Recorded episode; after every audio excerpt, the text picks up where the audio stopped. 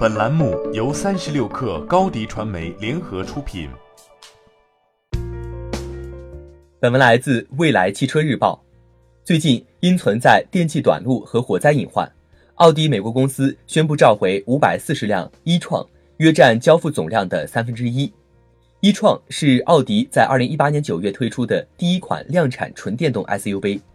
奥迪公司曾经将一创车型的诞生描述为意味着里程碑式收获，就像奥迪全时四轮驱动技术的代名词一样，一创将成为奥迪品牌纯电动技术的标志性符号。然而，一创在技术方面却饱受困扰。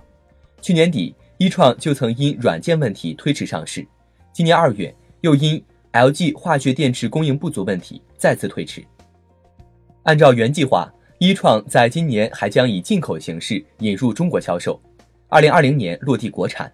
考虑到中国是全球第一大汽车市场，同时也是全球最大的新能源汽车市场，这次召回让一切又变得不明朗起来。二零二五战略也被认为是奥迪母公司大众汽车集团史上最重要的变革计划，其中规定了以智能加电动为核心的关键转型。除了技术困扰，奥迪令人担忧的还有其供应链。无论是软件问题还是电池供应问题，都说明奥迪遭遇了作为一个传统车企转型时面临的共同难题，因在包括电池在内的核心零部件上的技术储备不足，而被迫转向第三方，而第三方的供应完全依赖于产能。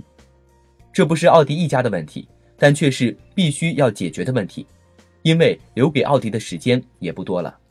据公开信息，特斯拉上海超级工厂最早九月份就能投产。国产版本的 Model 3起售价三十二点八万元，未来还将投产 Model Y。虽然跟一创的定位略有不同，但将给后者构成巨大压力。换句话说，即便是没有这次召回，奥迪一创在面对竞品时也算不上领先。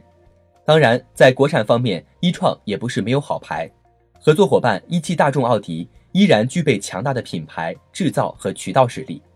但问题是，一创真的准备好了吗？